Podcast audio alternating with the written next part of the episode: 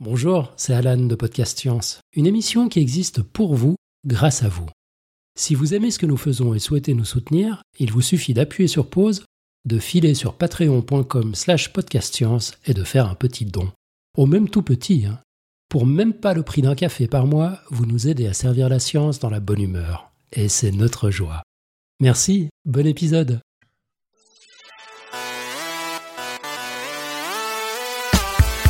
Selon l'ONU, la population mondiale devrait atteindre 9,8 milliards de personnes en 2050 et 11,2 milliards en 2100. Comment nourrir tout ce monde? Par ailleurs de plus en plus gourmand, avec des ressources limitées. C'est ce qu'on appelle le défi alimentaire du 21e siècle. Il y a sept ans, sur cette antenne, je vous présentais un dossier en deux épisodes pour parler du problème et des pistes de solutions à l'époque. Épisodes 78 et 79. J'insiste sur le 70, c'est important. Euh, sept ans, c'est long, et beaucoup de choses ont changé depuis, notamment l'arrivée de technologies qui rendent les experts un peu plus optimistes pour relever ce défi. Et c'est justement l'un de ces experts que nous recevons ce soir, Christian Niels Schwab, directeur exécutif du CNU, le Centre de nutrition et d'alimentation de l'EPFL, donc l'école polytechnique fédérale de Lausanne, et nous examinerons avec lui l'urgence des défis, les innovations technologiques comme élément de solution et les autres pistes pour permettre à notre espèce d'éviter la faim tout en pensant long terme. Nous sommes le mercredi 29 mai 2019, c'est l'épisode 378. Bienvenue sur Podcast Science.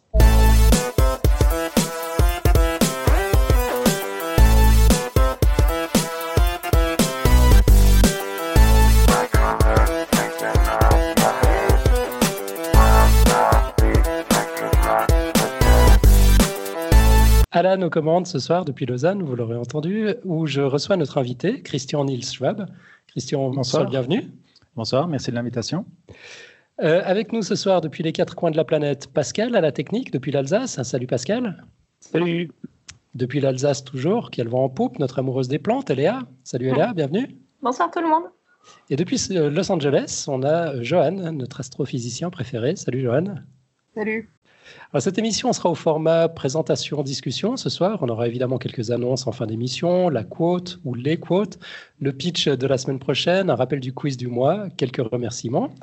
Mais pour commencer, je voudrais vous donner un petit peu de contexte. Donc, moi, j'ai eu la chance d'entendre notre invité de ce soir lors d'un event à Vevey, en Suisse, il y a quelques semaines, organisé par l'Empowerment Foundation, une organisation lausannoise qui milite pour que les, je cite, technologies se développent au service de l'humanité plutôt qu'à ses dépens. Et l'événement intitulé Le Dîner du futur visait à sensibiliser le public aux enjeux de l'alimentation dans un futur proche et plus lointain. C'était plutôt sympa. Entre deux plats, dont un délicieux chausson au verre de farine, je vous recommande, les intervenants passionnants partageaient leur vision de l'alimentation du futur. Et personnellement, j'ai beaucoup apprécié l'intervention de Christian, qui amenait plein d'éléments nouveaux par rapport au dossier d'il y a sept ans, justement, un peu pessimiste euh, à, l'époque.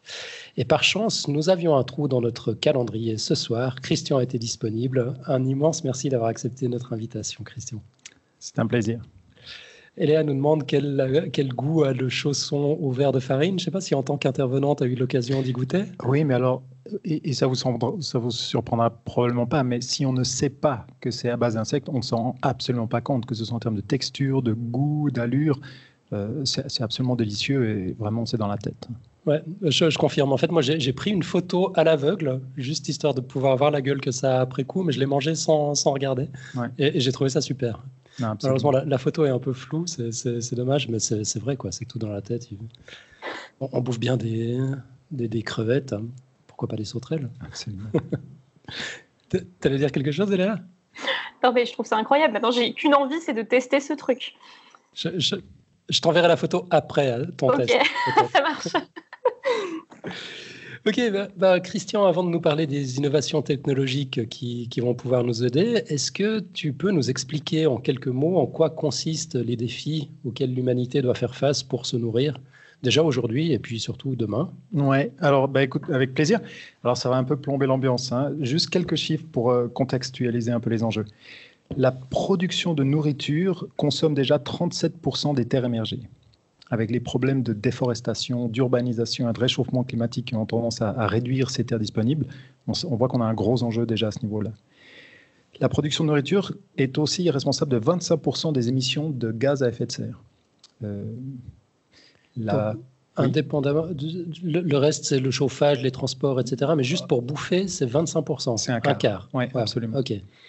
Pire encore, la production de nourriture est responsable de la consommation de 70% de l'eau fraîche prélevée. Tu peux dire 70. 70% pour les Helvètes. J'essaie de les éduquer. Non, pour euh, tout le monde. 70% euh, de l'eau claire prélevée, euh, sachant que l'eau est la source de tension géopolitique numéro un maintenant au monde, devant les hydrocarbures, qu'un tiers de la production mondiale est déjà dans des, dans des régions qui sont sous, sous des contraintes d'accès à l'eau assez considérables, mhm. c'est une bombe à retardement.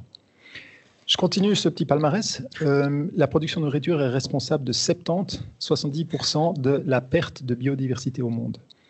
Euh, la nourriture est également responsable de la moitié des 141 millions de tonnes de déchets plastiques générés par année. On a tous vu ces images terrifiantes de ce qu'on appelle le sixième continent, ces îles flottantes de plastique. Eh bien, la moitié vient de la nourriture. Attends, combien de millions de tonnes, as dit? 141 millions de tonnes de déchets plastiques par année. de tonnes, ouais, ok. Vertigineux. Mmh. Euh, vous avez peut-être entendu que la Malaisie venait d'annoncer qu'ils n'allaient plus être le dépotoir du monde et qu'ils allaient renvoyer à l'expéditeur tous les envois de déchets plastiques. Euh. J'avais pas entendu, ok, ça promet.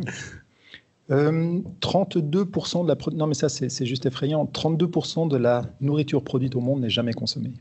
Elle est juste perdue, un tiers. Dans un contexte où il y a 3,5 milliards d'individus qui sont en état de sous-nutrition, c'est-à-dire un manque de, vitamines, de, de éléments de minéraux, dont 800 millions en, situation de famine, qu'à l'autre extrémité, on a 2 milliards d'individus qui sont en état de suralimentation, dont un demi-milliard obèses, avec les problèmes cardiovasculaires que l'on connaît, les, coûts pour la santé. Les, techniques de production les plus efficientes que nous avons, à savoir l'agriculture intensive ou l'élevage intensif, sont, des désastres écologiques qu'il va falloir qu'on arrête très rapidement. Donc le, le constat, c'est que la production de nourriture actuellement n'est absolument pas durable et on va devoir produire 60% de plus dans un horizon 2050. Je ne sais pas si vous vous rendez compte que dans la période 2010-2060, donc 50 ans, et on a déjà entamé cette période, on va devoir produire plus de nourriture que dans l'ensemble de l'histoire de l'humanité. Que dans l'ensemble de l'histoire de l'humanité. Et je fais une petite pause là, ça vous montre un petit peu la, nature de la courbe dans laquelle on se trouve actuellement. Depuis que je suis né, je suis plus vieux que vous, mais la population mondiale a plus que doublé en, en une vie. C'est juste euh, vertigineux. Et les, défis. Donc, on a un effet ciseau considérable, à savoir que ce qu'on produit déjà aujourd'hui n'est absolument pas tenable et qu'on va devoir produire 60% de plus d'ici 2050. Ok, c'est joyeux. C'est gai? Ouais. Ça pose euh, l'ambiance. J'ai votre attention? On t'écoute. Donc, euh, donc l'effet ciseau, c'est l'enjeu. Et l'innovation technologique peut faire partie de la solution. Ce n'est pas le seul, je pense qu'on y reviendra dans la conclusion, mais l'innovation technologique peut et doit faire partie de la solution. Oui, absolument. Bah, Peut-être juste un, petit commentaire. Dans le dossier que j'avais présenté il y, a, il y, a, sept ans, qui était plutôt pessimiste, euh, il n'y avait pas encore toutes ces technologies dont tu vas nous parler aujourd'hui. Mm, c'est pour ça que j'étais ravi d'entendre ta présentation. Puis je suis ravi qu'on puisse la partager aujourd'hui parce qu'il y a quand même des pistes euh, qui semblent tangibles aujourd'hui. Ouais, absolument. Qui peut avoir un impact euh, tangible et, et mhm. mesurable, absolument. Ben alors, si tu permets, je vais, je vais tout de suite passer dans le, une présentation de, ces innovations. Mhm. un, petit, euh, un petit préambule, quand tu parles innovation dans le food, les gens associent souvent ça soit à la chimie de la nourriture, c'est-à-dire les nouvelles recettes, le prochain muffin, ou alors euh, la, pasteurisation euh, à basse température, des choses comme ceci, ou alors les nouveaux formats de, de restaurants, par exemple. mais l'innovation est beaucoup plus technologique que ça. C'est ce que je vais, c'est ce que je me propose de vous présenter mhm. avec quelques, quelques grandes familles d'innovation. Les critères que j'ai choisis pour, euh, sélectionner en fait ces, euh, ces, technologies que je vais vous présenter sont de quatre natures. Le premier, c'est qu'elles doivent être durables. Parce que rajouter des nouvelles, innovations qui n'auront pas de, de cette durabilité n'apporterait rien. Donc, quand j'entends durable, c'est vraiment minimiser les impacts négatifs sur l'environnement et préserver les ressources. Il faut qu'il y ait une dimension d'inclusivité. Je pense en particulier aux femmes, aux enfants, aux petits agriculteurs il faut qu'il y ait euh, un impact positif en termes d'efficacité et de transparence sur la production de nourriture. Et enfin, il faut qu'il y ait un effet positif sur la santé et la nutrition. Et pour qu'on ait le tout, je me suis limité aux technologies qui ont un côté, ce qu'on appelle scalable, c'est-à-dire qu'elles puissent vraiment être déployées à grande échelle de par le monde pour avoir un impact tangible. Mhm. Donc ça, c'est les, critères que j'ai choisis pour, euh, pour sélectionner. Alors, il y a trois grandes familles d'innovation pour, pour, organiser un petit peu ma présentation. La première, c'est celle qui vont impacter les, les, comportements des consommateurs, leur permettre d'avoir des, des, choix plus, plus durables, plus responsables. La deuxième grande famille, c'est l'ensemble des innovations qui vont connecter la chaîne de valeur. J'expliquerai en plus de détails. Volontiers. Et la troisième, c'est vraiment les innovations qui vont nous permettre d'avoir une plus grande efficacité dans la production de la nourriture. D'accord. Donc, lutte contre le gaspillage, par exemple, meilleur rendement et ces choses-là. Exactement. D'accord. Exactement. Donc, la première, euh, modifier ou permettre aux consommateurs d'avoir des, une demande des comportements plus responsables. Je vais prendre trois exemples. Le premier concerne l'ensemble des innovations qui ont pour but ce qu'on appelle le, remplacement des protéines animales ou, des protéines carnées. On appelle ça les protéines vertes, mais ça exclut aussi les insectes que tu évoquais tout à l'heure. Euh, l'enjeu est le suivant, c'est que on sait que produire des protéines carnées produit entre 40 et 60 fois plus de CO2 que produire un équivalent en termes de calories d'une origine type euh, fruits et légumes ou, euh, euh, c'est quoi le mot que je cherchais? Des légumineuses, voilà. Donc on comprend. ça, c'est un petit commentaire que je trouve intéressant parce que les gens qui sont arrivés au véganisme viennent souvent d'un angle bien-être animal. Alors que si tu regardes l'angle environnemental, c'est aussi tout un argumentaire pour justifier le, une moindre consommation de viande les contraintes, les, succès, euh, les facteurs de succès clés, on les connaît. Il faut que le prix soit compétitif, il faut que la qualité en termes de goût et de texture soit comparable aux, protéines actuelles. Il faut un grand programme d'éducation des consommateurs mm. pour les sensibiliser à, ce que c'est. Il faut qu'une législation évolue. Il faut que les produits euh, aient à supporter leur prix réel en termes de, coût environnemental et sociétal. Il y, a, il y, a, un besoin de vigilance, bien sûr, dans ce domaine. Euh, quand on aura une période de transition, les éleveurs risquent de souffrir, donc il faut des programmes d'accompagnement, de transition. je pense que c'est naturel, il faut l'anticiper. Euh, et ce sont des nouveaux ingrédients et des nouvelles méthodes de transformation. Donc bien sûr, il faut rester vigilant. Les effets ne sont pas encore tous connus. Comme toute technologie, il y a un élément de risque et il va falloir rester très vigilant par rapport à ça. Donc il va falloir accompagner ces, ces évolutions. Mmh. Une toute petite parenthèse, quand tu parles de coût réel, tu, veux, tu vas revenir dessus? Alors, je peux, je peux expliciter. Je, prends, je, prends, toujours une espèce de démonstration par l'absurde. Si aujourd'hui on achète une lasagne préparée qui est produite avec des ingrédients qui viennent des quatre coins du monde, à grand renfort de transport et donc de CO2, mhm. qui sont processés, chauffés, refroidis, malaxés, etc., de nouveau à, grand, euh, à grande consommation d'énergie et donc de production de CO2, emballés dans une barquette en aluminium, avec un emballage, transportés dans des camions, avec une publicité qui vient avec, etc., coûte moins cher que des légumes frais de la région pour un dîner équivalent. Et c'est une absurdité absolument complète. Et la raison est que des produits durables de votre région supportent l'ensemble de leurs coûts sociétal et environnemental, alors que la lasagne dont tu viens de parler ne le fait pas. Donc c'est ça que j'entends par le mhm. Très bien. que les, produits aient à supporter leur vrai prix. Merci de la précision. du coup, pardon, je ne comprends pas dans l'exemple des lasagnes qui paye euh, qui paye pour ça? Parce que c'est au final, par le Tindus, ils se retrouvent dans leurs frais, non? C'est pas c'est pas une, ils font, ils font ça pour un profit, non? Absolument, et ils en font, euh, on peut leur faire confiance, ils en font. Mais le, le coût qui n'est pas payé, c'est le coût environnemental et sociétal. C'est-à-dire, il peut y avoir derrière une exploitation des petits agriculteurs, il peut y avoir derrière tout un, tout un élément de pollution qui n'est pas facturé dans le prix du produit. D'accord, oui. Ça, c'est l'héritage du monde que l'on croyait infini, avec des ressources infinies, où on ne, tenait pas ce genre d'éléments en compte. OK. Quelques exemples d'innovations récentes pour, que les choses soient un peu plus concrètes pour nos auditeurs euh, par rapport à ces, protéines de remplacement. Il y a une compagnie qui s'appelle Impossible, Impossible Food, qui produit de la viande à partir de, euh, protéines de synthèse. Donc, euh, ils travaillent avec des levures dans lesquelles ils ont, intégré des gènes du soya et qui va produire des, cellules animales ou des, protéines animales. Ils ont récemment conclu un deal de, assez haut profil avec Burger King et maintenant Burger King s'est engagé à avoir dans chacun de leurs restaurants un Whopper non animal, non carné. Alors cette, cette, production de protéines est très intéressante parce que ça consomme un vingtième des terres euh, par rapport à un élevage naturel. J'évoquais mhm, tout à mhm. l'heure cette contrainte. C'est un quart de l'eau, c'est un huitième des gaz à effet de serre. Donc effectivement, c'est une technologie qui est beaucoup plus propre. Donc ça, c'est un exemple. En termes de goût, euh, il y, a, une différence Alors, Tu me diras que les hamburgers, du, enfin la viande des Burger King, il faut savoir que c'est de la viande. Non, je ne crois pas que c'est l'élément fondamental. À l'aveugle, ils arrivent maintenant à avoir des goûts qui sont absolument comparables, ah, une texture et un goût qui sont absolument comparables. D'accord. Un grand renfort d'arômes et de choses comme ceci, mais, mais le goût, ne rend pas le facteur limitant. Ouais, d'accord.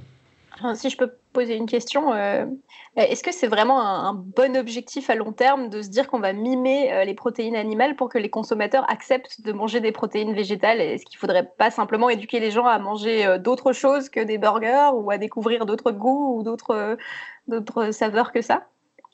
C'est une bonne question qui a, deux, dimensions. C'est les comportements consommateurs et l'acceptance des consommateurs. Est-ce qu'ils sont prêts à changer leur habitude?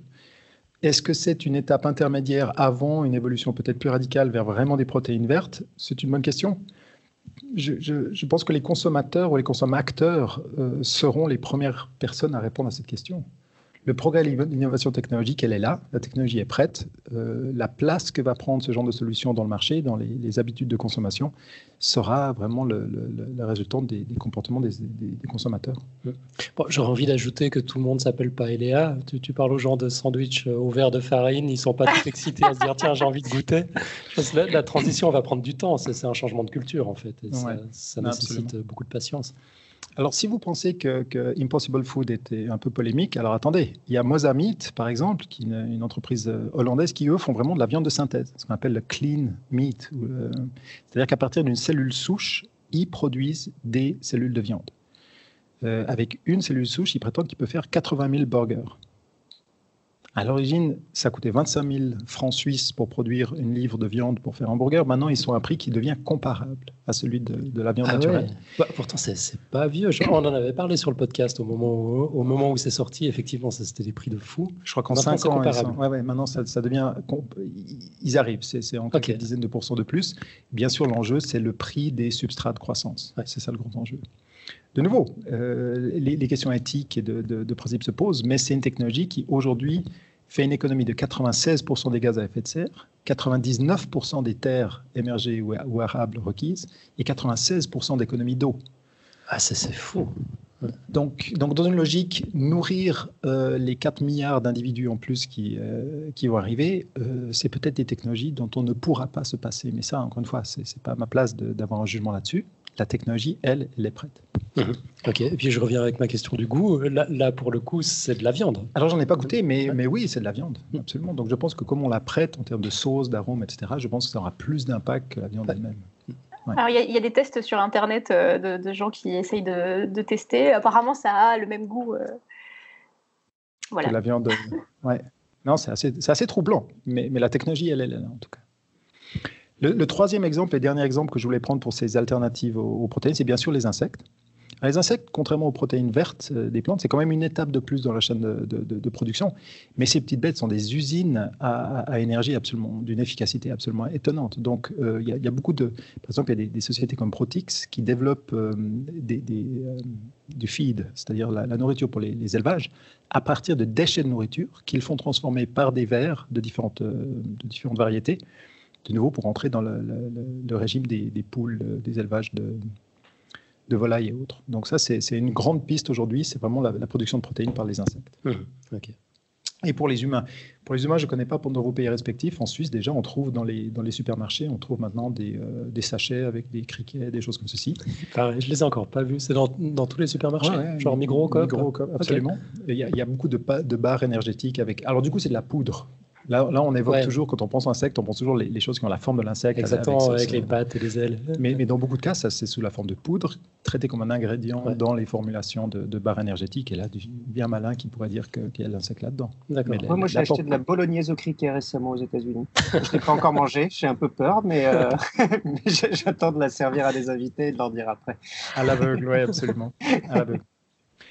Alors, pour le, deuxième axe, euh, on parle donc de la, demande modifiée, euh, c'est les techniques de détection et d'analyse. Je m'explique. Toutes les innovations qui permettent aux consommateurs d'interroger leur nourriture et donc d'avoir ce qu'on appelle en anglais l'empowerment, qui leur permettent de prendre des décisions d'achat plus durables, plus responsables. Mm-hmm. Alors, euh, l'enjeu, c'est bien entendu par différents modes de détection, que ce soit des marqueurs intégrés, que ce soit des technologies par ce qu'on appelle la lumière hyperspectrale, c'est-à-dire des, des, spectres électromagnétiques très larges, en fonction de l'absorption par le produit, qui lui-même dépend de sa composition et de son, état de conservation, pouvoir interroger le produit et en connaître la nature, euh, ses, euh, ses, propriétés euh, nutritives, son état de fraîcheur, etc cet ensemble de technologies aurait bien sûr évité tous les scandales qu'on a eu récemment, la viande de cheval dont tout le monde se souvient, les huiles frelatées, ça c'est un peu plus vieux, les, scandales de, poudre de lait euh, contaminée à la mélanine, etc. Donc si le jour où les consommateurs auront à leur disposition ce genre de technologie, ils pourront avoir un dernier contrôle par eux-mêmes. Quelques exemples. Il y a par exemple une société qui s'appelle euh, américaine, je crois, qui s'appelle Impact Vision, qui sont déjà très les, sur les chaînes de production avec des reconnaissances, visuelles, ce que je décrivais tout à l'heure, ces lumières hyperspectrales, etc., qui ont déjà annoncé la prochaine app qui viendra sur votre téléphone. Alors imaginez-vous devant le, présentoir des avocats, vous prenez une photo des avocats, l'application, de nouveau par le traitement de cette lumière, va analyser chacun des avocats individuels et sur la photo va vous indiquer lesquels sont prêts à être consommés, lesquels vont être consommés dans deux jours, dans quatre jours, dans six jours. Elle n'est pas encore disponible, cette app Elle n'est pas encore. Il l'annonce. J'en ai besoin pour les avocats. il l'annonce ou les melons, etc. L'idée étant, bien sûr, de réduire les pertes pour que les gens euh, achètent ce qui est prêt et n'attendent pas avec des choses qui ne sont pas tout à fait mûres. Mais comment ça marche? Mais c'est par absorption. Euh, vous envoyez de la lumière dessus et en fonction de l'absorption de cette lumière, avec ce spectre hein, euh, particulier, ça va pouvoir détecter la présence de certaines molécules ou composants qui sont eux-mêmes euh, liés à la, sénescence des produits, etc. Donc ça permettra d'avoir leur, composition et leur état de fraîcheur. C'est incroyable. C'est incroyable. Et si vous avez, et ça ce seront des évolutions, c'est pas ce qu'ils ont annoncé en l'état, mais si vous avez vraiment une possibilité d'interroger les, valeurs nutritives qu'il y a dans vos ingrédients, ça, ouvre des perspectives tout à fait étonnantes, parce qu'on pourrait imaginer des, des, modèles de prix non plus basés sur le poids ou la quantité, quand vous faites votre, vos achats de fruits et légumes, mais sur la valeur nutritionnelle. Et du coup, ces, ces petites carottes toutes, euh, toutes cabossées qui sont bio ou qui ne sont pas tout, tout, à fait jolies, qui auraient une valeur nutritionnelle plus élevée, pourraient avoir un prix plus, plus intéressant.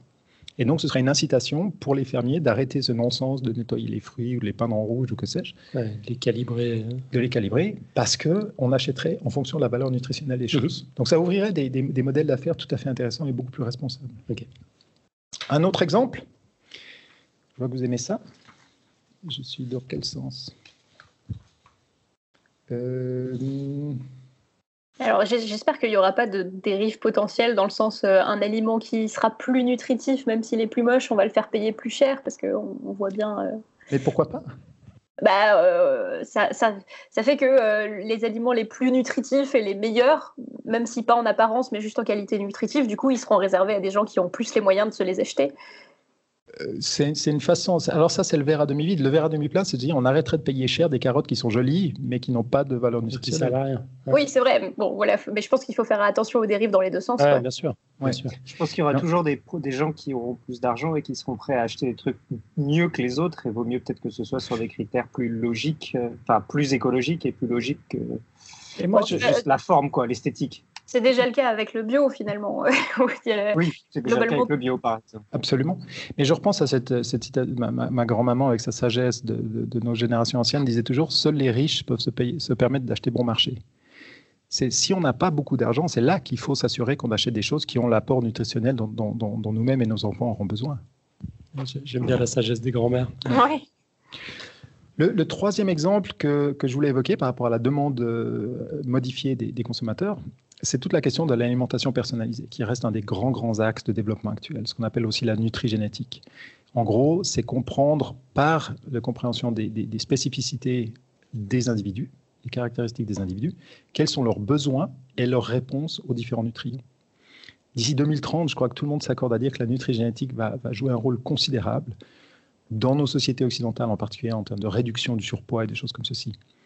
Les, facteurs clés seront bien entendu une, notion d'éducation, une promotion active par les docteurs, par les assureurs également, euh, des incitations par les primes d'assurance. Les assurances nous, encouragent déjà en, subventionnant nos, abonnements dans les, centres sportifs. Euh, pourquoi pas demain euh, nous subventionner à acheter des produits qui ont, une, qui une bonne valeur nutritionnelle pour nous La vigilance, c'est que bien, il, reste un lien avec la génétique. Les questions d'absorption, les, les questions de stockage ne sont pas encore tout à fait maîtrisées. Les modèles économiques sont à confirmer. On a, ça fait des décennies qu'on parle de la nutrition personnalisée, mais quand on dit ça, les gens imaginent un, paquet qui va marquer Alan ou Christian ou, euh, Nive euh, sur les, étagères. Mais pour ça, il faudrait un modèle économique qui n'existe pas encore. Donc, je, crois que les formats par lesquels ça va arriver sur le marché, peut-être il y aura des étapes intermédiaires, plutôt que personalized nutrition, des choses comme clusterized nutrition, sur une sauce à salade euh, French dressing, il y aurait trois variétés, une rouge, une verte, une bleue, en fonction justement du, profil métabolique des, individus, leurs besoins ou de leurs réactions au sucre, des choses comme ceci. Donc, euh, mais en tout état de cause, ce grand concept de nutri-génétique va être amené à, jouer un rôle de plus important. Un, petit exemple, euh, je pense à une, société qui s'appelle Habit euh, pour la, nutrition personnalisée. C'est une app, de nouveau, c'est basé sur une app. Et eux, leur, approche, c'est en trois étapes. La première, vous entrez ce qu'on appelle les biomarqueurs, vos, spécificités. Mais ça inclut également vos niveaux d'activité, vos objectifs si vous en avez en termes de, perte de poids, des choses comme ceci. L'application relie à toutes sortes de données, donc il y a du big data, il y a des algorithmes, il y a, toutes sortes d'intelligence artificielle là-dedans vont euh, produire des résultats. On apprend comment notre corps réagit à des choses comme les sucres, les graisses, les protéines. On apprend aussi ce qu'on fait déjà juste, ce qu'on fait faux, etc. Et dans la troisième étape, ces gens d'app vous donnent des, des, des, recommandations par rapport à des assiettes idéales ou des menus quotidiens ou des choses comme ceci. Donc ça, c'est vraiment des technologies qui sont vraiment disponibles déjà aujourd'hui et qui vont continuer à affiner leur, euh, efficacité. C'est maintenant le grand enjeu, c'est que les consommateurs s'accommodent de ce genre d'outils, les adoptent, etc. Mais on voit des tendances quand même qui vont dans ce sens, en particulier avec les, jeunes générations. Pour l'alimentation personnalisée, je voulais encore évoquer deux choses qui ne sont pas du tout dans le même domaine. Euh, d'une part, la notion de robotique. Aujourd'hui, ce qu'on appelle la domotique, c'est plutôt le côté software. Vraiment, c'est piloter sa maison avec toutes sortes d'applications, et en particulier la cuisine. Hein. il, y a, beaucoup de appliances, je ne sais pas comment on traduit ça, d'équipements de, de cuisine qu'on peut piloter et qui soulage les gens qui n'ont peut-être pas des compétences culinaires euh, suffisantes. Mais demain, il y aura vraiment de la robotique. C'est vraiment, il y, a, des sociétés comme Mollet qui développent déjà aujourd'hui des robots absolument impressionnants qui peuvent faire la cuisine pour vous, etc. Et si vous combinez ça avec des choses comme ce qu'on appelle le urban farming, donc l'agriculture urbaine ou l'agriculture verticale, qui sont de nouveau des technologies qui permettent de réduire les, besoins en eau de façon considérable. Il y a des gens comme Aerofarms qui font ça de façon industrielle des gens comme Colis qui développent euh, des, des, petites unités, des petits meubles qui vous permettent chez vous de cultiver vos salades, vos, euh, vos, plantes aromatiques, etc. Les deux combinés, la robotique et euh, l'agriculture urbaine, permettra de continuer à offrir aux consommateurs l'aspect commodité dont ils ont besoin, parce qu'ils n'ont pas toujours les compétences culinaires, comme je disais, ils n'ont pas toujours le temps. Mais ce qu'il leur est aujourd'hui offert par la nourriture préparée pourra l'être demain avec des ingrédients frais grâce à la combinaison de ces éléments. Ça, c'était pour la première grande famille. Je ne sais pas si vous avez des questions, qui étaient donc comment influencer par les technologies les habitudes des consommateurs et leur permettre d'avoir des choix plus responsables. Je, crois qu'on a quelques questions dans la chatroom. Hein, Eléa je, je vois Eléa en train de mâcher.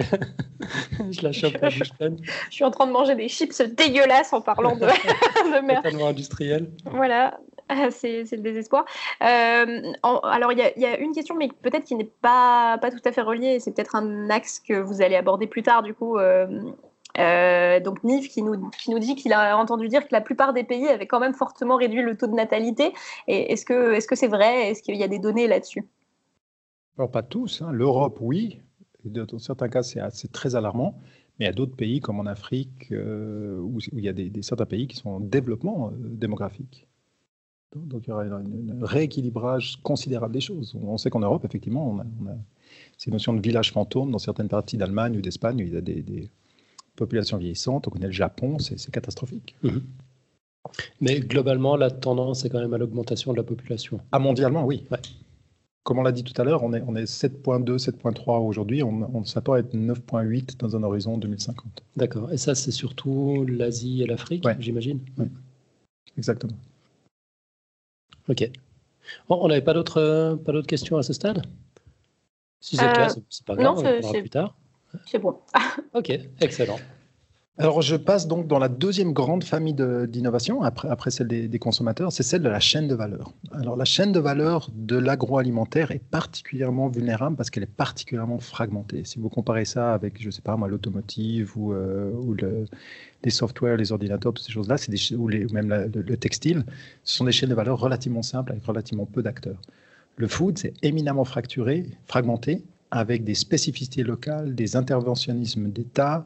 C'est très vulnérable de par la nature du produit. C'est une question de fraîcheur, sont, sont, sont, très importantes. La question de l'authenticité des choses, l'origine des choses, euh, l'intégrité des choses, quand je pense au, halal, au cachère, des choses comme ça. Donc, donc euh, la chaîne de valeur de l'agroalimentaire est particulièrement fragmentée et euh, vulnérable. C'est une des raisons du, reste des, pertes. Vous vous souvenez que je, disais qu'il y a 32% de la nourriture mondiale qui est mhm. perdue. Une des grandes causes de ceci, c'est le déséquilibre entre l'offre et la demande. La nourriture qui est produite ne trouve pas acheteur tout de suite parce que le lien n'existe pas mhm. et donc est perdu avant de, avant de trouver un marché. Donc, il y a toutes sortes d'innovations qui vont dans un sens de, simplifier, de connecter et parfois de, ouais, de réduire la longueur de ces chaînes euh, logistiques. Une première famille, je vais vous en évoquer trois. Tu, m'arrêtes s'il y, a des questions. Pas de souci. La première euh, famille, c'est les services mobiles aux agriculteurs. Euh, le, défi des agriculteurs, c'est d'arriver à se connecter avec leur marché, que ce soit en amont avec les intrants, les, herbicides, pesticides et autres euh, produits dont ils ont besoin, et avec leur marché, pour pas être à la merci des distributeurs. Quelques exemples. Eh il y a hum, une app qui est, en Afrique. Hein. J'essaie de varier un petit peu les, euh, lieux de, ces innovations, qui s'appelle euh, Hello Tractor, qui est juste une ubérisation. C'est une app qui permet aux petits agriculteurs d'avoir accès à des tracteurs, à des choses comme ceci. Ça peut nous paraître tout bête, mais ça permet à ces agriculteurs-ci, qui n'ont pas par ailleurs accès à ces, euh, ces outils mécaniques, de libérer du temps de travail de leurs épouses, de mmh. leurs enfants. Les premiers, les, épouses peuvent, se, consacrer à d'autres tâches, les enfants peuvent se consacrer à l'éducation. Donc les ramifications sont, vont au-delà de juste l'efficacité de leur, mmh. leur, geste agricole, mais pour, pour la, communauté, pour l'éducation, c'est des, des, portées qui sont phénoménales. Et, c'est tout con quand on y pense. Hein, il, suffisait, d'y penser. Il suffisait aussi d'avoir la technologie, les, moyens de communication. Et pour les gens qui ont vécu en Afrique, comme euh, moi j'ai eu le plaisir de vivre 4 ans en Afrique, les gens ont accès au téléphone mobile. Donc, euh, donc ces apps ont, vraiment changé leur vie. Mhm. Un autre exemple, cette fois c'est en Inde, c'est une application qui s'appelle Reuters Market Light de la, société Reuters qui est très connue. Euh, de nouveau pour les fermiers, qui leur donne d'une part un ensemble d'informations de, nature agricole, les prévisions de météo, quand faire les semences, quand, euh, quand, arroser, et ce genre de choses. Mais de nouveau, ça donne également accès à des, outils financiers, des petits crédits, des choses comme ceci. Ça leur donne accès également au marché. On parlait tout à l'heure des intrants et des, euh, marchés en termes de, distribution. Euh, cette application a déjà touché une estimation de 10 à 15 millions de petits agriculteurs, donc c'est considérable. Ah ouais, Et a permis d'améliorer le revenu moyen de 8 à 25 Une petite app. Juste avec une app. Qui leur coûte quelques, quelques roupies par mois, permet d'augmenter les revenus de la famille et de la communauté de 25 Donc c'est considérable. Euh, une autre famille d'innovation liée à la chaîne de valeur, c'est celle de l'Internet des objets, dont on parle beaucoup. Donc l'enjeu, juste pour le, pour le retenir. Alors, pour nous consommateurs, c'est peut-être plus difficile de se sentir concerné parce que nous, dans nos c'est pas visible, c'est dans le background que tout ça se passe. Mhm. Mais pourtant, ça, ça, ça affecte directement ce qu'on consomme. Donc l'enjeu ici, on l'a compris, c'est d'améliorer la traçabilité, la transparence en temps réel, et comme je disais tout à l'heure, de rééquilibrer l'offre et la demande au sein de la chaîne de valeur. Euh, ça permet de suivre la progression physique des denrées en temps réel. Ça permet aussi de suivre leurs conditions de stockage, température, humidité, gaz, etc. Les bénéfices, euh, bah, rééquilibrer l'offre et la demande, réduire les impacts environnementaux euh, en raccourcissant les chaînes de valeur, informer sur l'origine des choses, donc la traçabilité, la transparence, les facteurs clés de succès, bah, c'est l'ouverture, l'ouverture des, acteurs. Seront-ils disposés en temps et en heure d'ouvrir les informations, de rendre leurs propres activités transparentes? Parce que pour ce faire, ils doivent faire des choses qui sont éthiques, responsables, etc. eux-mêmes, ce qui n'est peut-être pas le cas aujourd'hui. Donc, donc euh, il va falloir que les acteurs jouent le jeu. Et le point de vigilance par rapport à ces familles d'innovation, c'est la question de la vulnérabilité. Euh, plus on est dépendant de ce format de, soutien informatique, mmh. euh, plus en cas de Bann. On risque d'avoir des blocages considérables. Et alors là, des pertes qui, pour le coup, seront vraiment considérables. Ok. J'ai juste un peu de mal à voir comment ça se matérialise, l'Internet des objets, en, l'occurrence. Donc, c'est des, des, capteurs, par exemple, qui vont vérifier l'humidité avant d'arroser. Alors, c'est des choses comme ça. Mais, absolument. Alors, des capteurs, il y en a de deux natures. Ben, mhm. J'allais justement proposer un exemple. C'est une ah, société qui s'appelle Vertigo, qui offre précisément des capteurs qui, qui captent différentes choses, de, différents types de choses. Ça peut être l'humidité, ça peut être mhm. l'acidité, ça peut être la présence de contaminants, ça peut être euh, des gaz, des choses comme ceci. Dans le cas de cette société. Oui. Pardon, désolé de, t'interrompre, mais j'ai toujours, euh, que je vois ce genre de. Ça paraît des choses qui sont extrêmement euh, techniques et technologiques pour finalement quelque chose qui, euh, enfin, coûte pas cher à remplacer, genre si on arrose un peu trop. voilà. Et je me demande toujours, est-ce que c'est pas plus important en termes d'impact carbone de fabriquer ces capteurs-là que finalement d'arroser un peu plus ou un peu moins? Alors, arroser, c'est un des éléments, mais quand vous produisez au niveau de la ferme, ce qu'on appelle post-récolte, c'est-à-dire juste après la ferme, qui est effectivement une source de perte considérable, là, arroser plus peut être la solution. Mais une fois qu'un élément de nourriture a été produit, il y a encore une longue chaîne de valeur qui va suivre derrière. C'est pas que les matières premières, euh, ça peut être après la transformation, ça peut être des produits semi-finis ou même des produits finis qui doivent avoir des chaînes, encore une fois, une réalité physique d'acheminement qui peut être très complexe et pour pouvoir les suivre, pour encore mhm. une fois valider où se trouvent les produits et dans quelles conditions de stockage ils sont, ils sont entretenus. Par exemple, ne, pas, ne pas transporter des fruits dont on sait qu'ils seront euh, pourris avant d'arriver, ce genre de choses. C'est ça. Ou si ils sont en train de pourrir, qu'il y ait une alerte directe pour qu'ils puissent être écoulés et vendus le plus vite possible avant d'être complètement perdus. Souvenez-vous des, des, fameux 32% de, de, de, déchets. c'est ça, c'est d'arriver à, à, assurer l'intégrité des produits dans une chaîne qui est elle-même très complexe. si je me rappelle bien de mon dossier à l'époque, et j'imagine que ça n'a pas tellement changé depuis, la nature de ces 30% n'est pas du tout la même euh, dans, les pays producteurs ou dans les pays consommateurs. C'est-à-dire que ici, dans les pays consommateurs, c'est plutôt du gaspillage qui se passe en, bout de chaîne. C'est des magasins qui jettent euh, des, denrées soi-disant périmées, c'est les consommateurs qui achètent trop et qui finalement en jettent. Alors que dans les pays producteurs, bah, c'est euh, typiquement les conditions de, stockage, toutes les récoltes qui sont perdues parce qu'on a ne sait pas les, stocker euh, dans, des bonnes conditions, il y a de l'humidité ou, autre. C'est exactement ça. C'est exactement ça. Il y a autant de, en chiffres absolus, il y a autant de pertes de nourriture en Afrique qu'en Europe. Mais la, la composition est complètement différente. Un, chiffre qui date un peu, mais qui illustre bien ce que tu essaies de dire, c'est euh, j'habitais en Russie un certain temps, à la, peu, de temps après la. la, habité partout, ma parole. L'effondrement du mur. Et en Russie, 90% des pertes étaient entre la production et l'étagère dans un magasin. Alors qu'au Japon, 90% des pertes, c'est entre l'étagère et le consommateur. Dans cette culture du super frais, tout ce n'est pas idéalement frais et jetés par les consommateurs. Mhm. donc, donc, ça illustre bien le, point que tu voulais faire, c'est que la, nature des déchets est complètement différente d'un pays à l'autre, d'une hémisphère à l'autre. Ouais. Absolument. Et, c'est là que d'avoir un réseau de capteurs pour s'assurer qu'on stocke bien dans les bonnes conditions, au bon moment, etc., ça. peut, tout changer. C'est mm. ça. Donc là, juste si, tu permets de compléter cet exemple, la Vertigo, c'est vraiment des capteurs qui sont, qui sont là, qui sont matériels, que tu mets dans un carton, dans une palette, et puis qui, qui suivent le, le produit. Il y a toute une génération de capteurs qui sont en, état en, situation de développement, qui sont vraiment la taille d'un cheveu, mais qui permettent de, détecter la présence de certains produits chimiques ou d'agents synonymes de dégradation. Demain, qui pourront détecter la présence de bactéries ou de pathogènes, qui sont tellement petits qu'ils peuvent être placés dans le produit parce qu'ils sont ingérables par l'organisme. Donc tu auras dans le produit des, capteurs qu'il faudra interroger avec de mhm. RFID ou du cycle technologie, mais qui sont dans les produits. D'accord. Donc ça, c'est toute la, notion de l'Internet des choses qui, dans la chaîne de valeur, prend tout son, tout son sens. Internet des Même si ça fait pareil. En français. Oui, Internet des... J'ai dit quoi? Des choses. Traduction littérale. Pardon, ouais, ouais, et, le, et, le, dernier exemple par rapport à cette chaîne de valeur, c'est l'incontournable blockchain qui n'a pas de traduction française, Non. Euh, où là, bah, de nouveau, les mêmes enjeux. C'est une chaîne de valeur qui est particulièrement vulnérable. Donc, euh, cette source d'information inviolable euh, prend tout son sens. Donc, la possibilité de, suivre les choses. Donc, la blockchain, c'est un outil de traçabilité. Oui. Avec le grand livre distribué la traçabilité, encore une fois, on pourrait l'obtenir avec d'autres technologies, mais la blockchain apporte en, su la, garantie d'inviolabilité de, l'information. Ouais. le blockchain, oui, c'est la, technologie qui est à l'origine du Bitcoin. C'est ça, entre autres. C'est ça.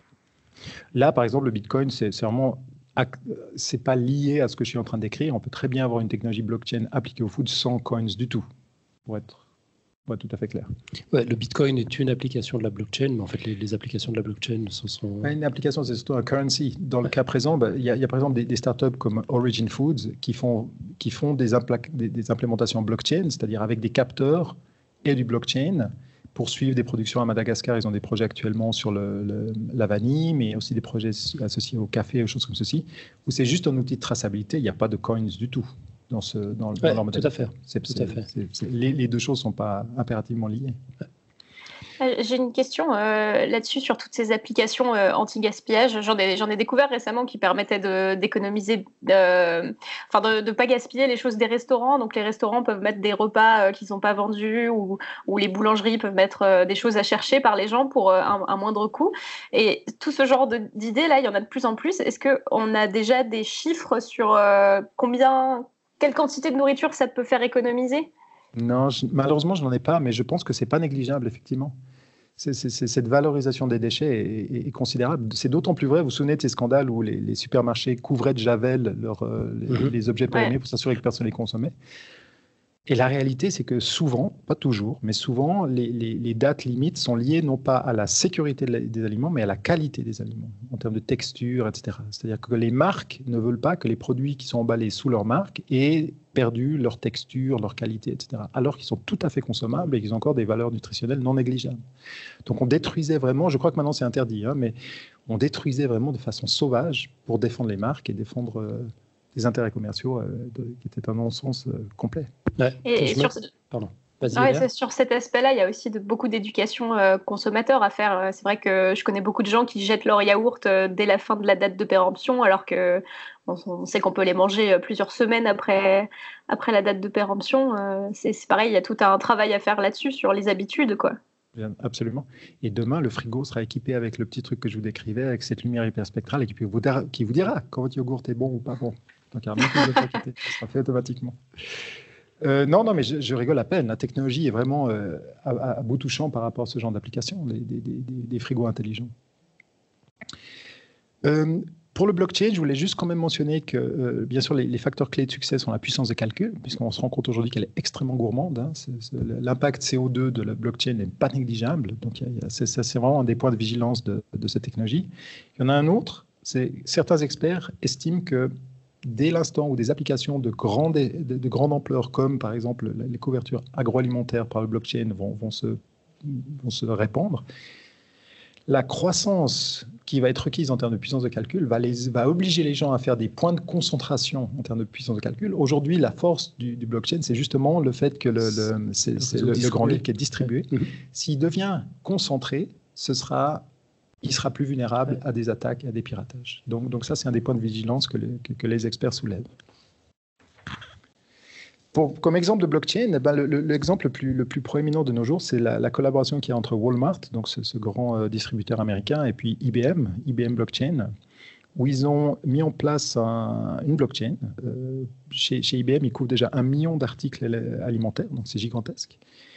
Walmart a, réussi à fédérer derrière eux neuf grands géants de, l'agroalimentaire comme Nestlé, Unilever, Dole, euh, les bananes, des gens comme Tyson qui, sont les producteurs de viande, McCormick, les épices, etc. Donc ils ont réussi à fédérer des concurrents autour de ce projet-là. Et leur solution leur a permis de réduire de 80% les, euh, les, coûts de, ce qu'on appelle les recalls, comme on dit, les, euh, les rappels. Les, les, rappels, quand il y a des problèmes de qualité qui doivent aller rechercher de la nourriture sur les marchés. Donc ils réduisent de 80%. Et ils ont une, traçabilité des produits qui a passé de 7 jours à 2,2 secondes. Donc, on, voit l'efficacité. Qu'est-ce que ça veut dire ça?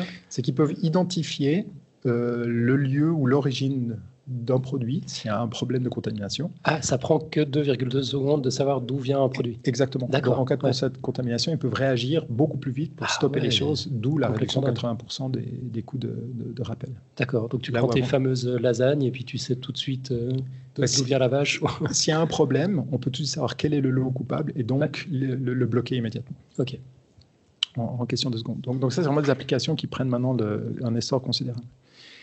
Juste par rapport au blockchain, on, évoquait tout à l'heure euh, la nécessité de. C'est toujours couplé avec cette notion de, capteur, hein, de, sensor. Il y a des technologies, il y a une, compagnie qui s'appelle SafeTrace, par exemple, qui développe des marqueurs sur la base d'ADN. C'est-à-dire, ils produisent un ADN sur la base d'ADN d'algues, qui est, comme, qui est consommable, qui est approuvé par le FDA. Ils produisent un petit bout d'ADN qui est comme une signature, qui est comme un QR code, qu'ils vont mettre dans l'aliment, puisqu'il est, il est, il peut être ingéré. Donc, avec des analyses très rapides, ils peuvent faire de nouveau une traçabilité extrêmement précise, extrêmement pointue, grâce à ce genre de, marqueurs et de, euh, biologiques. Ah, il y a des gens qui sont d'accord avec ça. Je pense que c'est aux États-Unis, ça? Oui, ouais, absolument. Ah, d'accord. que... D'accord. D'accord dans quel sens? D'avoir ces choses-là mises dans nos aliments?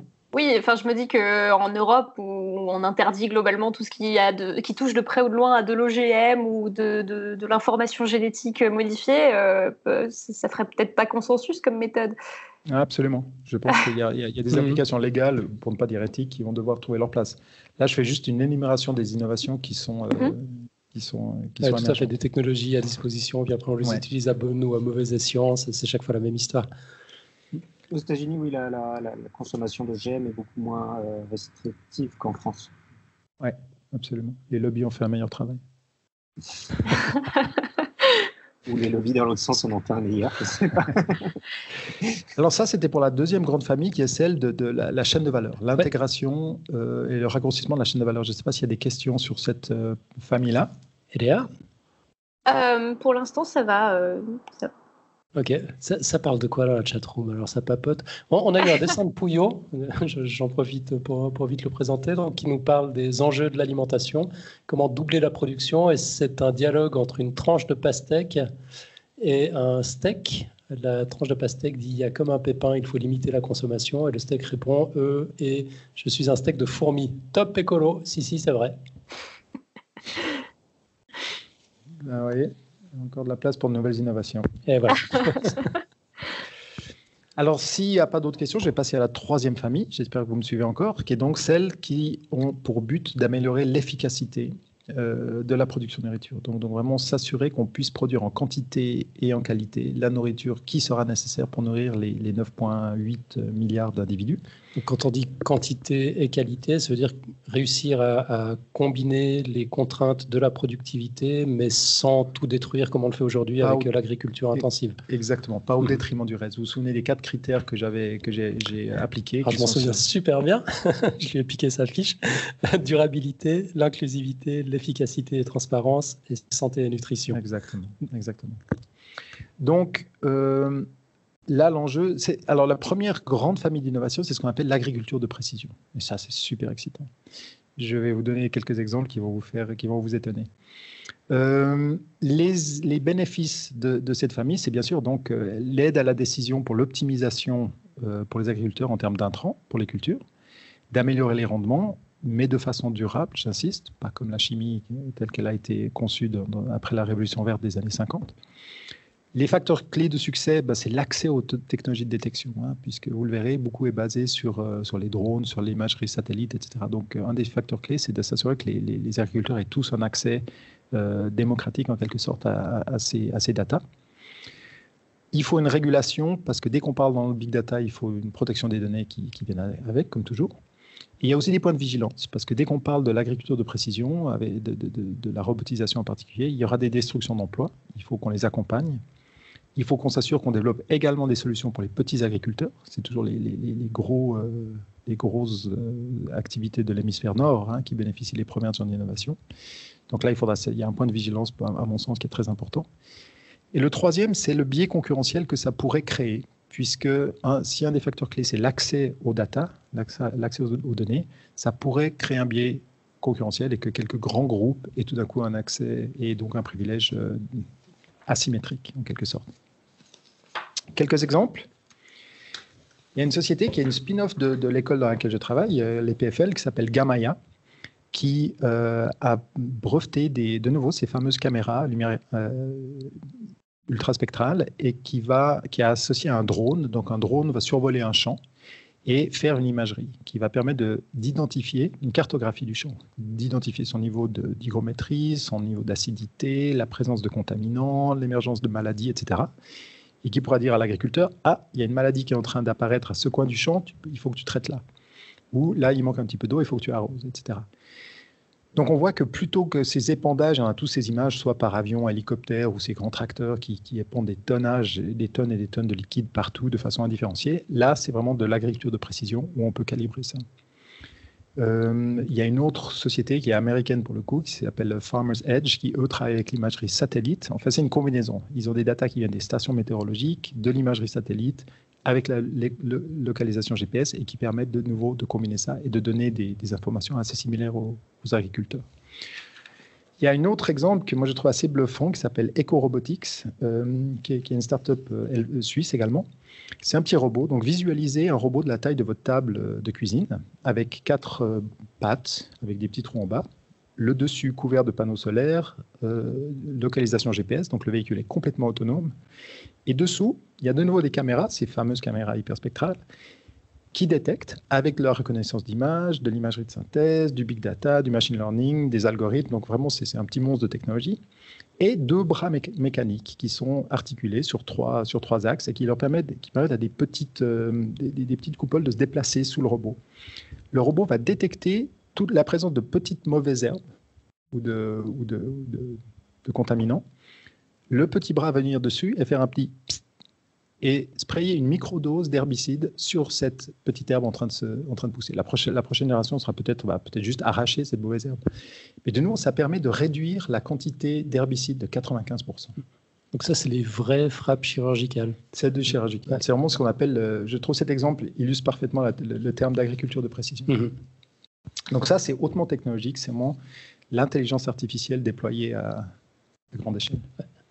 C'est hautement technologique et en même temps, ça semble tellement simple. Absolument. on, se dit après coup, euh, là, encore, il suffisait d'y penser en fait. c'est finalement des technologies qui ont été mobilisées pour des jouets ou des drones, et des choses comme si, euh, longtemps avant, trouver leur, leur, chemin dans des applications comme celle-ci. Le deuxième exemple, après l'agriculture de précision, c'est ce qu'on appelle l'édition génomique, le gene editing. Alors ça, elle est polémique pour le coup. C'est l'utilisation de nucléases comme des, comme des ciseaux génétiques. La, la plus connue, elle s'appelle CRISPR. Euh, beaucoup utilisé aujourd'hui dans, les thérapies humaines. Hein. Donc c'est vraiment une, technologie qui a permis d'ouvrir de, des, nouvelles frontières par rapport à la thérapie humaine, mais qui ouvre également des perspectives phénoménales par rapport à l'agriculture, la, production. Euh, grâce à, euh, cette technologie. Donc c'est vraiment du coupé-collé. Une des polémiques actuellement, c'est est-ce que c'est des OGM ou pas?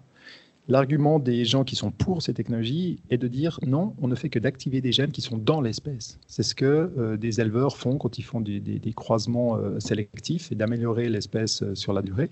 C'est exactement la même chose que ces gens-là font de leur propre aveu, de leur propre argument, en allant activer des gènes qui existent déjà dans l'espèce. Des gènes tels que sensibilité de, résistance aux sécheresses, résistance aux maladies, résistance aux, parasites, etc. Un, exemple de, ça, c'est une, une, compagnie euh, que j'ai vue, est-ce que j'ai ça Oui, qui s'appelle Indigo, euh, qui a pu développer, grâce à euh, ces, ces, technologies, la résistance à la sécheresse en développant le système racinaire d'une plante. Donc les racines étaient plus longues, donc la plante arrivait à se développer dans un environnement qui avait moins d'eau, mhm. strictement en activant des gènes inhérents à l'espèce. D'accord.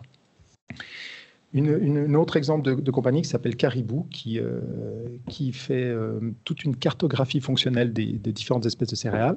Et avec de nouveau cette nucléase, CRISPR va activer des gènes de résistance de nouveau aux sécheresses, aux maladies, aux choses comme ceci.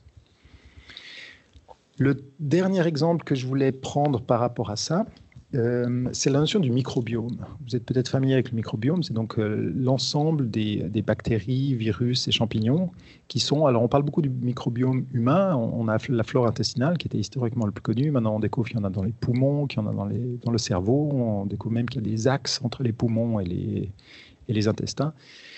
Mais c'est la même chose appliquée au sol. Dans une plante, vous avez un microbiome dans les racines, dans la tige, dans les feuilles de la plante, mais dans le sol autour d'elle également. Les microbiomes, ce sont des choses qui se sont développées en parfaite symbiose avec les plantes au fil de millions d'années. Donc, cette symbiose, elle existe, elle a juste été complètement inhibée par l'apparition de la chimie à grande échelle telle qu'on l'a introduite. Donc il y a beaucoup d'innovations qui vont de ce sens, qui vont dans le sens de mieux comprendre ces microbiomes, comprendre quelles sont les bactéries qui ont un effet positif et les réactiver en quelque sorte. Là où elles, là où elles ont été inhibées ou, ou qu'elles ont disparu, les réintroduire de sorte à ce qu'elles puissent jouer leur rôle naturel. Donc il y a plein de choses dans le microbiome qui peuvent produire de l'azote. Donc quand on met de l'engrais, on met de l'azote. Et en mettant cet azote d'origine chimique, on a inhibé le microbiome qui lui aussi produisait de l'azote. Donc c'est une innovation grâce euh, aux techniques d'ADN, la, métabolomique, des choses comme ceci, qui se sont développées, qui sont devenues beaucoup plus abordables les dernières décennies. On arrive à comprendre les mécanismes et donc à réactiver les mérites naturels des sols. Et ça, je trouve c'est extrêmement encourageant. C'était donc la troisième famille, celle qui permet d'améliorer l'efficacité des outils de production. Très bien. Bah, avant de voir si, on a des questions, moi, j'ai une, petite précision à te demander parce que en, discutant de l'émission en off avant de, la commencer tout à l'heure à la cuisine, tu, me donnais un exemple très parlant par rapport à cette. Euh, on, parlait de, CRISPR-Cas9 et des, améliorations qui, pouvaient être faites au niveau du génome des, plantes. Tu, me donnais euh, l'exemple d'une projection de réchauffement euh, climatique, non pas global, mais, dans l'est de la France.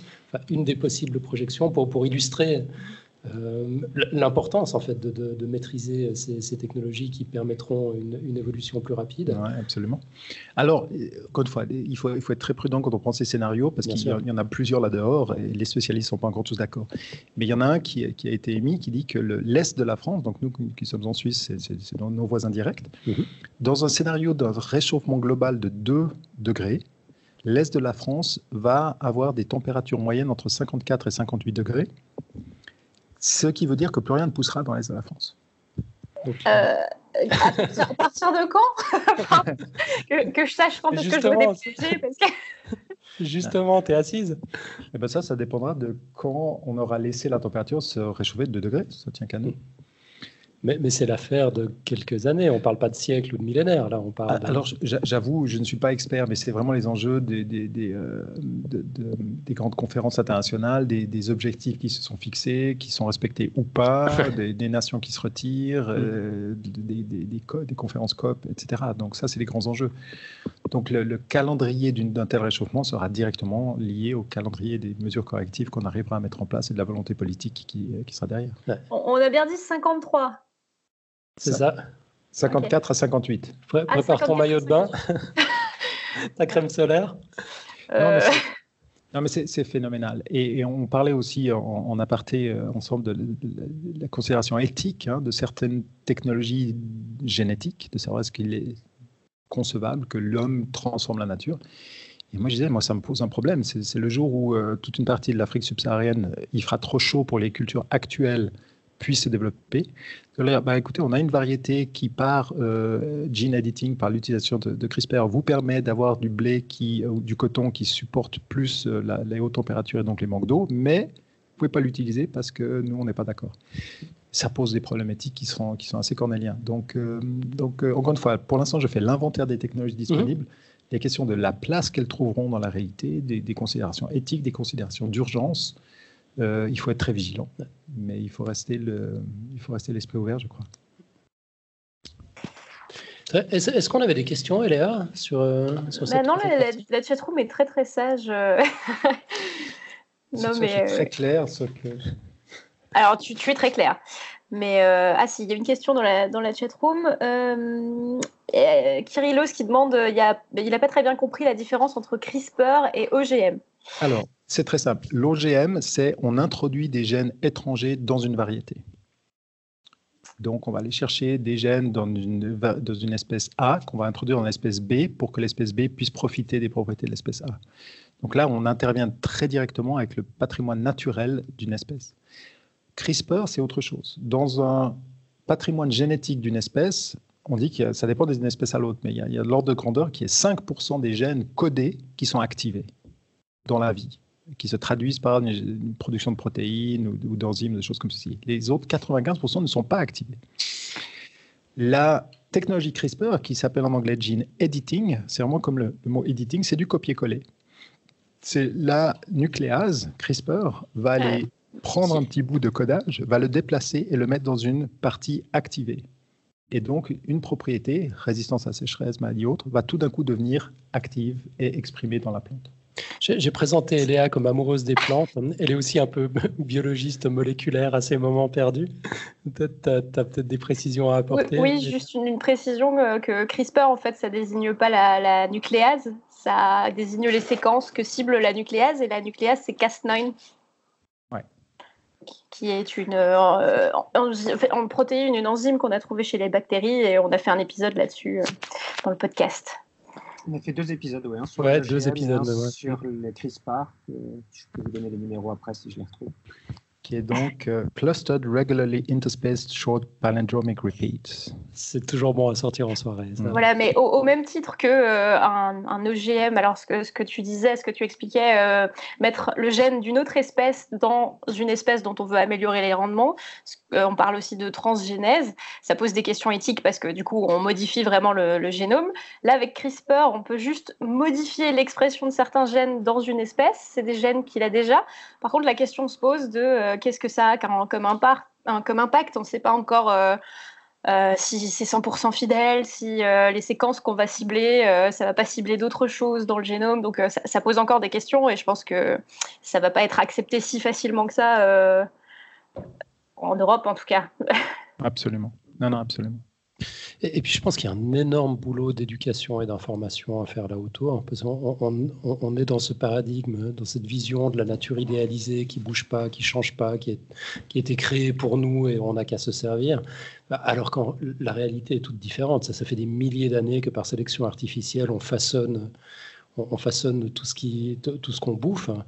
Euh, je pense qu'aujourd'hui, la différence avec ces technologies, c'est qu'on sait à peu près ce qu'on fait. Quoi. On, on sait ce qu'on fait, mais comme mademoiselle le disait, on ne sait pas toujours les conséquences que ça peut bien avoir. Sûr, bien Donc, sûr. Le ciblage et l'efficacité est beaucoup plus chirurgical. Tout à fait. Euh, alors que les, faire évoluer des variétés de, de, bœuf charolais ou de teckel sur des, décennies de, de croisement, euh, ça s'est fait sur la durée et c'est un impact nettement moins Qu'on a pu mesurer au fur et à mesure et ajuster. C'est vrai, c'est vrai. Ouais. Donc, le, point de, le, point de, vigilance, à mon avis, est tout à fait valide. Il y a une grande hypocrisie aussi dans la chose. Euh, le fait qu'on fasse une édition ciblée d'une espèce, c'est considéré comme un organisme génétiquement modifié puisqu'on est intervenu, alors que quand euh, on irradie des graines de plantes qu'on les sème toutes et qu'on sélectionne celles qui ont des, gros, des grosses tomates, je sais pas, des gros fruits, c'est pas considéré comme un OGM puisqu'on a fait une, sélection variétale euh, qui certes est apparue après irradiation, mais... Euh, La fameuse mutagenèse aléatoire, j'adore ce concept. Celui-là, on n'en parle jamais, ou très rarement. Ok, euh, du coup, tu... Tu nous fais un wrap-up ou tu as, prévu une conclusion? Oui, alors mais j'ai quelques points de conclusion. Mhm. Effectivement, le, premier, c'est de dire que la, technologie, l'innovation technologique va avoir un rôle à jouer, mais ce n'est pas le seul. Euh, mhm. C'est de, penser que la, solution à tous les enjeux que j'ai énumérés au début viendra d'une seule type de réponse, et à mon avis simpliste, réducteur et pour ne pas dire naïf. Pour étendre un petit peu le débat, je dirais il y a trois sources de solutions qu'il va falloir exploiter de façon concomitante. La première, c'est les consommateurs les consommateurs, par l'éducation, par la conscientisation, hein, parce que l'éducation, c'est pas toujours suffisant. On sait qu'il y a beaucoup de comportements humains où on sait qu'on ne fait pas les bonnes choses. mais on les fait quand même. On les fait quand même. Mm-hmm. On sait qu'on devrait faire certaines choses, mais on les fait quand même pas. Mm-hmm.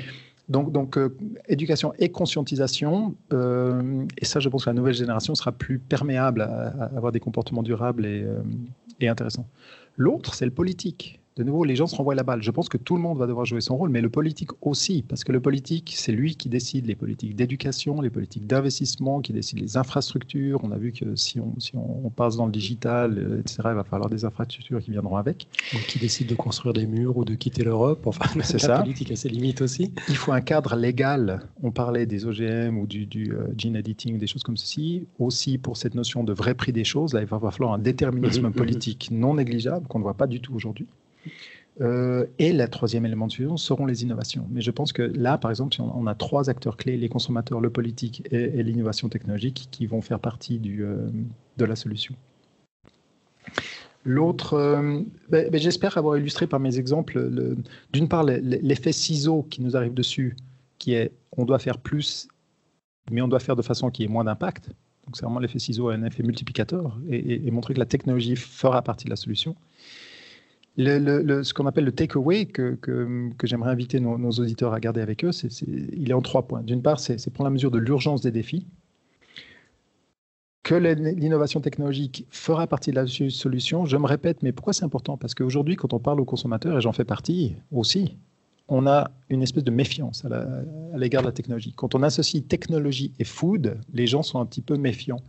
Et je pense que c'est tout à fait légitime et mérité parce que l'industrie agroalimentaire a essentiellement mobilisé la technologie dans les décennies qui, précèdent pour optimiser leur marge, leur profit, au détriment de la qualité des produits, au détriment de l'environnement souvent, et donc au détriment de, la nature et des consommateurs. Mhm. Donc, donc je pense que ce rapport de méfiance est là, il a un historique qui est relativement légitime, mais il va falloir que les gens arrivent à, sortir du débat émotionnel, à ne pas juger une technologie parce que c'est une technologie, mais à une technologie par son impact et son effet. Mhm.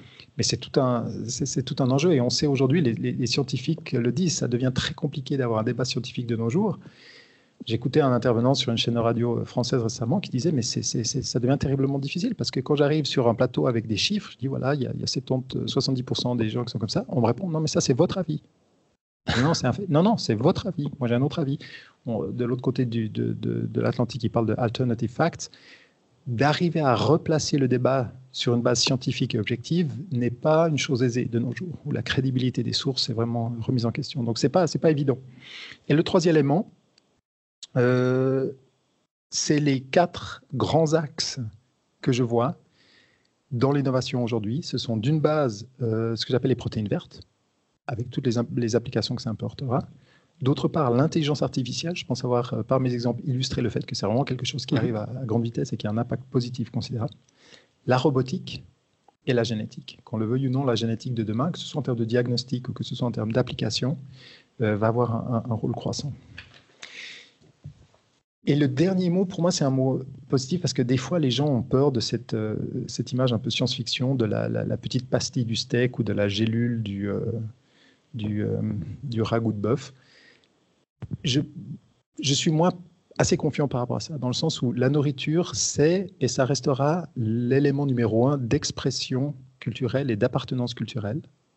La nourriture, c'est un, c'est quelque chose de lien, c'est quelque chose que l'on partage. Et la nourriture, c'est quelque chose d'hédonique, c'est lié au plaisir. Et je pense que toute innovation qui aura une chance et un espoir de survivre ne pourra pas se faire au détriment de ces trois éléments-là. Donc moi, je suis assez confiant par rapport aux choses. Ce qui va se faire et ce qui perdurera seront des innovations qui vont améliorer les quatre critères qu'on disait tout à l'heure, la durabilité, l'inclusivité, l'efficacité et, la santé, mais pas aux dépens de ces trois éléments de la nourriture. donc on ne va pas se retrouver, après toi, à bouffer des pilules? Non, pas du tout. Ça ne me fait pas peur du tout. Excellent. Je, pense que c'est euh, une, super euh, conclusion pour ce problème qui est quand même pas, pas super facile à aborder. Euh. Aujourd'hui, quand on parle de solutions alternatives, les gens ont tellement peur de changer leurs habitudes et se disent que de toute façon, tout est foutu. Oui, c'est effectivement le danger. C'est devant cette pluie de mauvaises nouvelles, ça, ça développe ce qu'on appelle l'aquabonisme. Aquabon. Est-ce que tu as vu Soleil Vert? Oui. ça fait rêver. Hein. C'est ça. En, parlant de rêve, on a un deuxième dessin de Pouillot dans la chatroom qui parle des enjeux de l'alimentation, qui demande, qui, qui euh, recherche un exemple d'aliment parfaitement durable et qui nous présente un vieux fromage tout transpirant et un peu apeuré, qui nous dit je suis l'aliment parfait, je ne suis jamais périmé. Voilà, la, solution pour éviter de jeter les aliments, les fameux 30%, bouffons du fromage, des vieux fromages français. Ok, euh, avant de, conclure complètement, est-ce que tu peux nous expliquer en quelques mots ce que fait le Centre de nutrition et de l'alimentation de l'EPFL, dont je n'avais aucune connaissance? Ça, doit être relativement nouveau, je pense. il a 4 ans. 4 ans maintenant, d'accord. Il a 4 ans, mais euh, moi je suis nouveau dans ce centre depuis, depuis 4 mois, mais euh, il y a une dynamique phénoménale autour de ce centre et autour de la thématique de la nutrition. Le regard que j'ai moi, pour avoir été dans, l'industrie agroalimentaire depuis un certain temps déjà, euh, c'est que le, food, hein, la nutrition, la nourriture n'intéressait personne. Il fallait du biotech, ensuite il fallait du fintech, après il fallait des drones, après il fallait du blockchain, etc. La nourriture n'intéressait personne. Les choses sont en train de se changer à une vitesse considérable. Je crois que les gens commencent à prendre la mesure des défis, des enjeux qui nous arrivent dessus. Et donc, ils commencent à s'intéresser beaucoup à ça. Donc là, on est régulièrement invité sur des plateaux de télévision, de radio, etc., à parler Là, la semaine prochaine, je vais présenter aux, autorités, nous en Suisse, on est organisé en canton, je vais présenter aux, autorités cantonales la stratégie dans le food et leur faire des recommandations sur comment le politique devrait se positionner par rapport au food. Donc, vraiment, c'est une problématique qui, euh, qui, gagne en visibilité. Le regret qu'on pourrait avoir, c'est que, encore une fois, vous m'excuserez ces anglicismes, mais c'est que c'est n'est pas opportunity driven, c'est problem driven. Parce que les gens commencent à avoir peur. Mais au moins, c'est driven. Ça veut dire qu'on va pouvoir avancer. Mhm. Alors, le, rôle du centre. Mhm. Le rôle du centre, c'est par rapport à des, écoles technologiques telles que les PFL, il y a beaucoup d'éléments que j'ai évoqués aujourd'hui qui vont du digital, du blockchain, à la science des matériaux, euh, aux, euh, capteurs, euh, à la métabolomique, à la maîtrise des, des microbiomes, etc., etc toutes sortes de savoirs qui sont éminemment technologiques, qui existent dans ce genre d'école, et on est, dans les 20 universités mondiales les, plus cotées, qui ont une applicabilité dans le food, qui peut faire partie de la solution. Le rôle du centre, c'est d'identifier ces savoirs et d'assurer leur transfert au monde des affaires, au monde de l'économie, au monde du politique, de sorte à maximiser leur impact positif, sociétal et environnemental. D'accord. C'est ça le rôle du centre. Ok.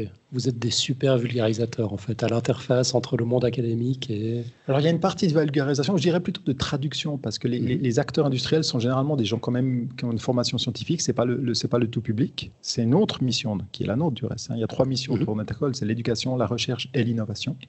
Innovation à comprendre dans le sens où une idée ne devient innovation que le jour où elle est commercialisée.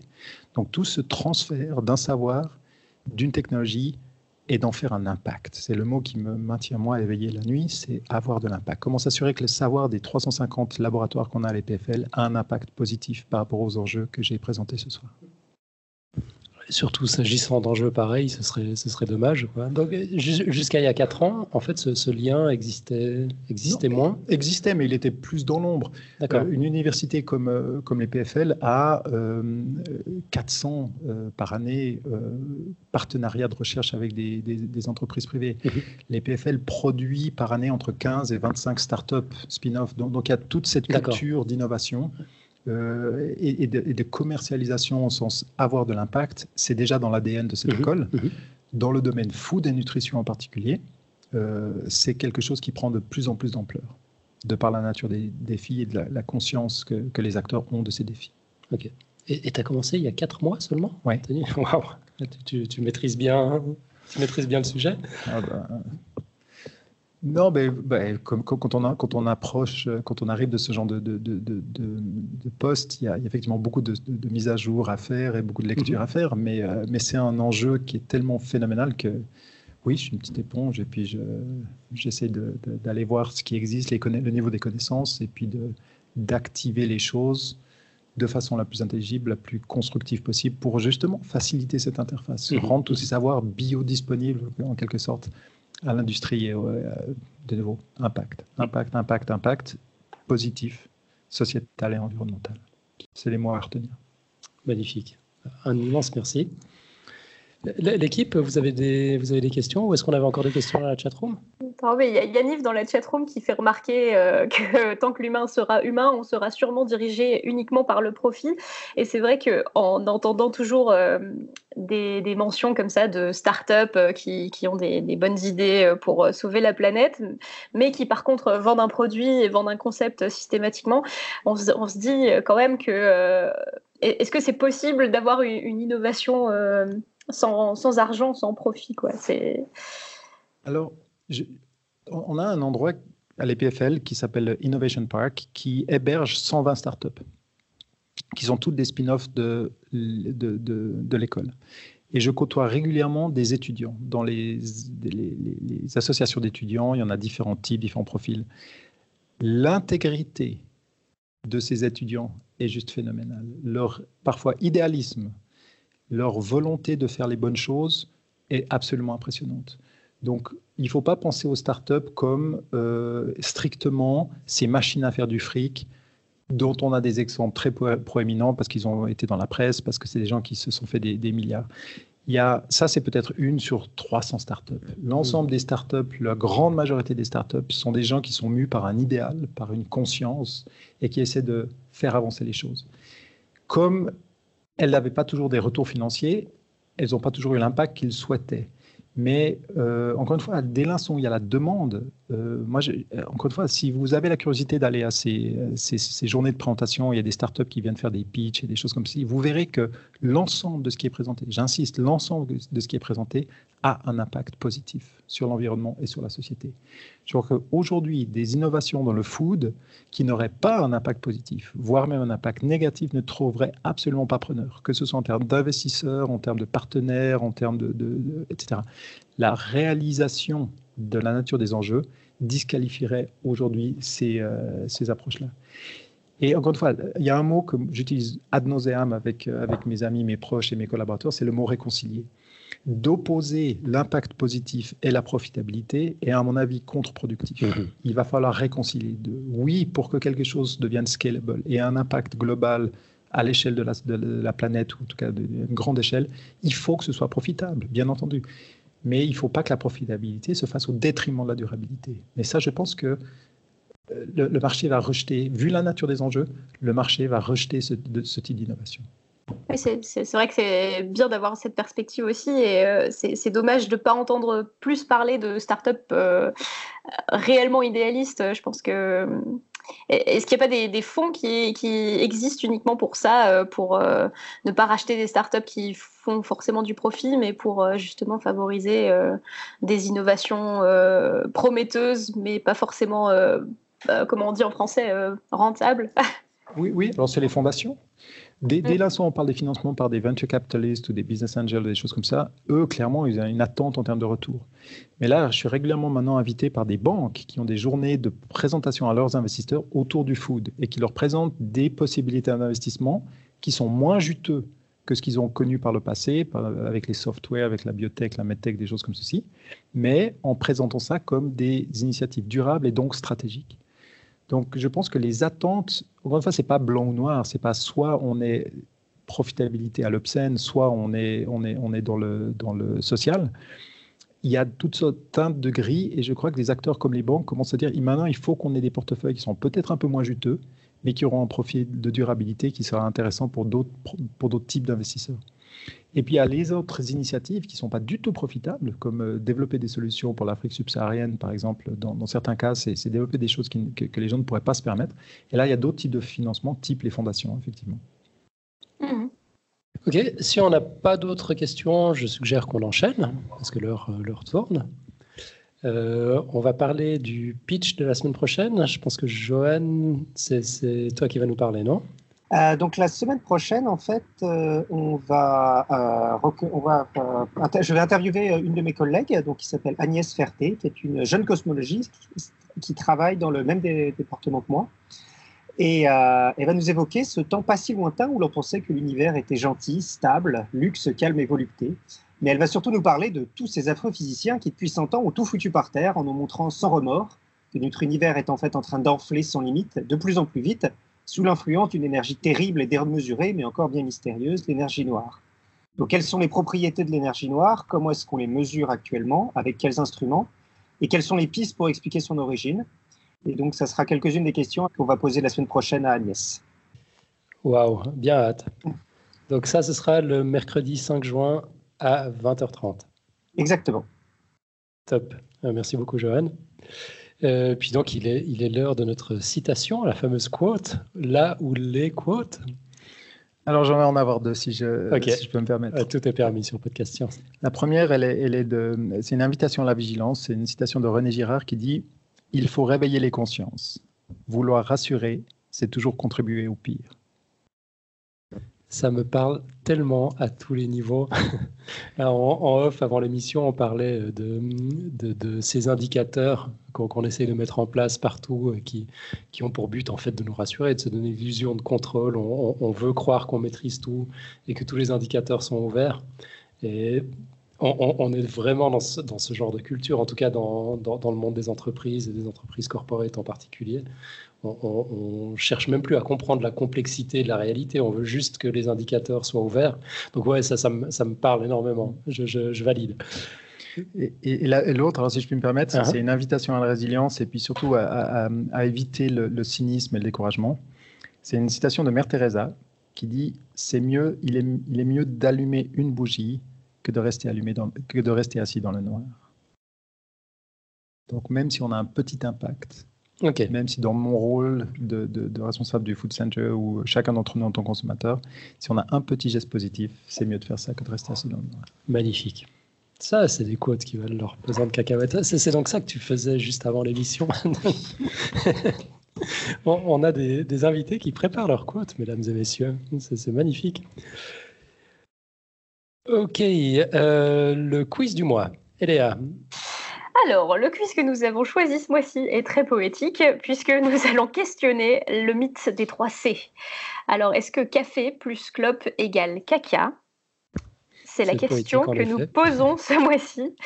Euh, donc voilà, si vous avez des réponses ou des théories sur la question, vous pouvez nous envoyer un mail à podcastscience@gmail.com.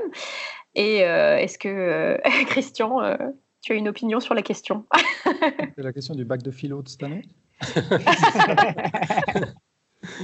c'est le quiz du mois. Voilà.